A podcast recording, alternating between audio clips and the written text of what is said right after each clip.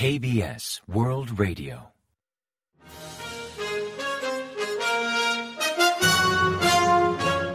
Informativo de KBS World Radio.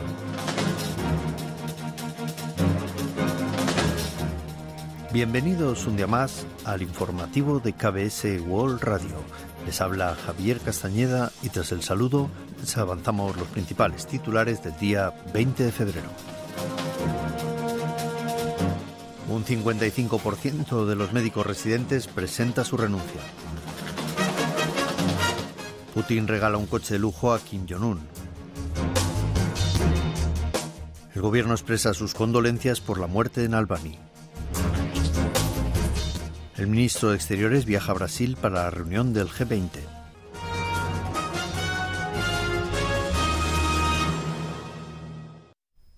Y tras el avance de titulares les ofrecemos las noticias.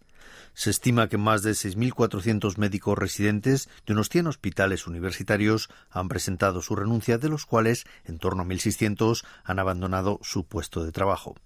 Según informó el martes 20 el viceministro de Salud y Bienestar, Pak Min-soo, 6.415 médicos residentes, un 55% del total, presentaron su renuncia, aunque no todas fueron aceptadas, calculando en un 25% la cifra de los que abandonaron su lugar de trabajo. Un 95% de los 13.000 médicos residentes actuales del país trabajan en unos 100 hospitales universitarios. Tras una inspección realizada por el Ministerio de Salud y Bienestar hasta las 10 de la noche del 19 de febrero, detectaron que 1.091 médicos residentes de 10 hospitales de formación habían presentado su renuncia y 737 de ellos no fueron a trabajar. En tanto, hasta el momento se han registrado 25 casos de cancelación de cirugías, 4 cancelaciones de citas, 3 de rechazo de tratamiento y 2 de retraso de hospitalización. El Centro de Gestión de Emergencias sigue en detalle el sistema de respuesta de urgencia médica frente a acciones grupales, activado para garantizar la cobertura de los servicios sanitarios esenciales.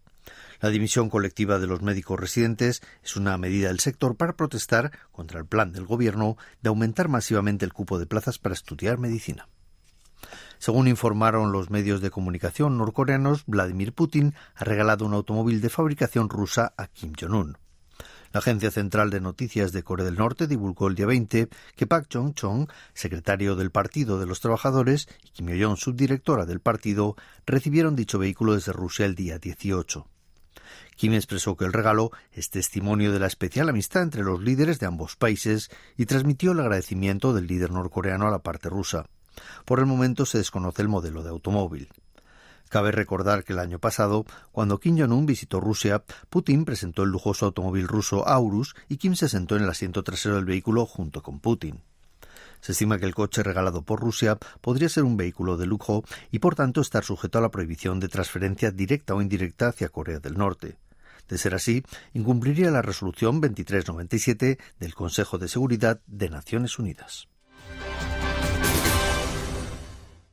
El gobierno ha expresado su pesar por la repentina muerte del activista ruso pro democracia Alexei Navalny. Según explicó un funcionario de Exteriores el día 19, Seulman lamentó la muerte de Navalny, quien luchó por la libertad y la democracia en Rusia, al tiempo de solicitar una investigación exhaustiva y transparente sobre su repentina muerte. Navalny, quien fue el mayor contrincante del presidente ruso Vladimir Putin, murió el día 16 de febrero en una prisión del distrito autónomo de Yamlalovsky, en el extremo norte de Siberia. Por el momento, Moscú no ha revelado ni la causa de su muerte ni tampoco ha informado del paradero de su cuerpo. En toda Rusia se están llevando a cabo homenajes para conmemorar su figura y según el grupo local de derechos humanos Ovo Info, más de 400 personas han sido detenidas por la policía en dichos eventos. El ministro de Asuntos Exteriores, Chote Yol, partió hacia Río de Janeiro, Brasil, para asistir a la reunión de ministros de Exteriores del G20 que tendrá lugar los días 21 y 22 de este mes. Será la primera intervención del ministro surcoreano en una reunión multilateral desde su nombramiento el pasado 10 de diciembre. Como principales temas a tratar, en la agenda destaca el papel del G20 en asuntos geopolíticos y la reforma de la gobernanza global. Hay altas posibilidades de encuentros entre el ministro surcoreano y el secretario de Estado de Estados Unidos, Anthony Blinken, así como con el de Exteriores de Japón, Yoko Kamikawa, quienes ya han confirmado su presencia. También están coordinando una reunión trilateral entre los titulares de Exteriores de Corea del Sur, Estados Unidos y Japón. En tanto, el ministro ruso, Sergei Lavrov, también acudirá al G20, aunque por el momento no hay una reunión bilateral confirmada con Lavrov.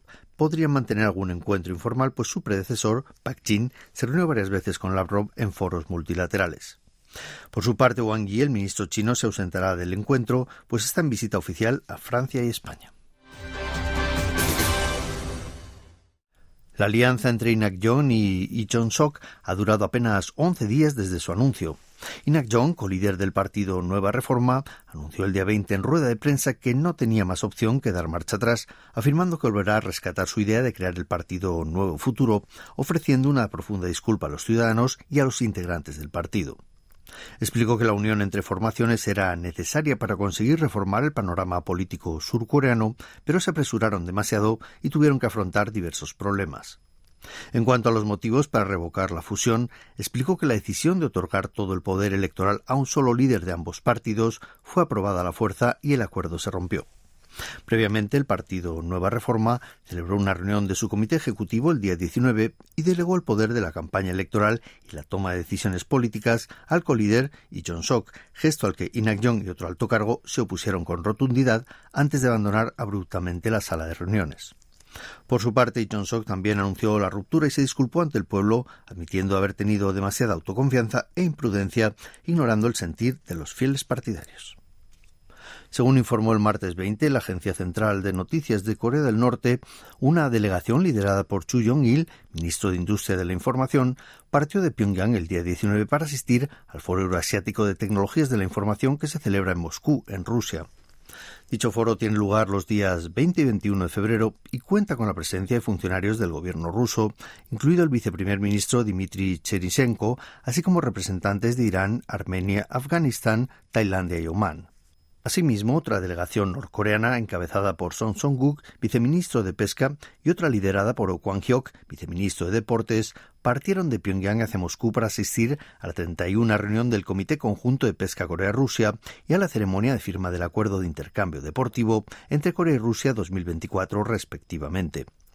Por otra parte, una delegación del Partido de los Trabajadores de Corea del Norte regresó el día 19 a Pyongyang tras una visita a Rusia.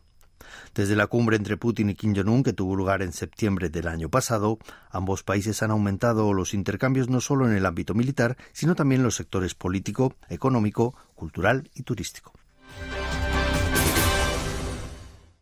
La Asociación de Industria de Tecnologías de la Información y las Comunicaciones de Corea, KITA, anunció el día 19 que 165 empresas surcoreanas participarán en el Mobile World Congress 2024, la mayor feria de telecomunicaciones móviles del mundo. Este año grandes empresas surcoreanas como Samsung Electronics, KT, SK Telecom y LG U+, así como 101 medianas y pequeñas empresas y 64 startups participarán en el Mobile World Congress. Durante los últimos años, el número de empresas surcoreanas participantes en dicho evento ha fluctuado por la pandemia del COVID-19 pero en 2019, el año previo a la pandemia, las empresas surcoreanas participantes registraron un récord con 222 compañías.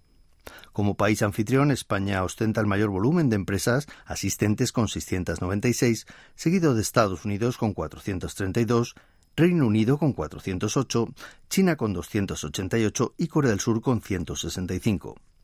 En la edición de este año, varias entidades como la Agencia para la Promoción del Comercio y la Inversión, la Asociación de Industria de Tecnologías de la Información y las Comunicaciones de Corea y la Asociación de Comercio Internacional de Corea, entre otras, estarán a cargo del pabellón de Corea. El Mobile World Congress 2024 se llevará a cabo del día 26 al 29 de febrero en Barcelona, España.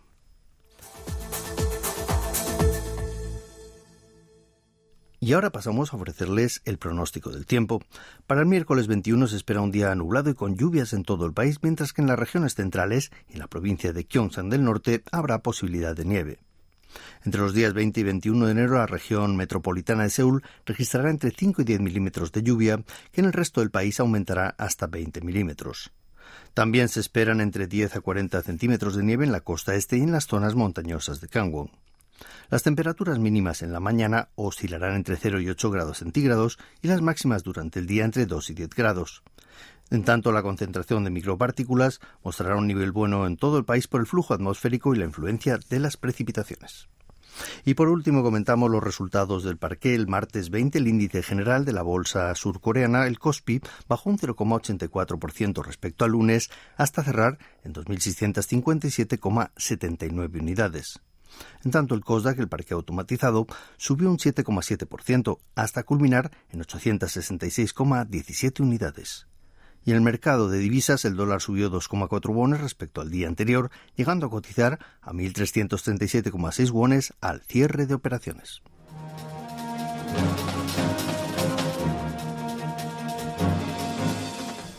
Y hasta aquí el informativo de hoy. Gracias por acompañarnos y sigan en la sintonía de KBS World Radio.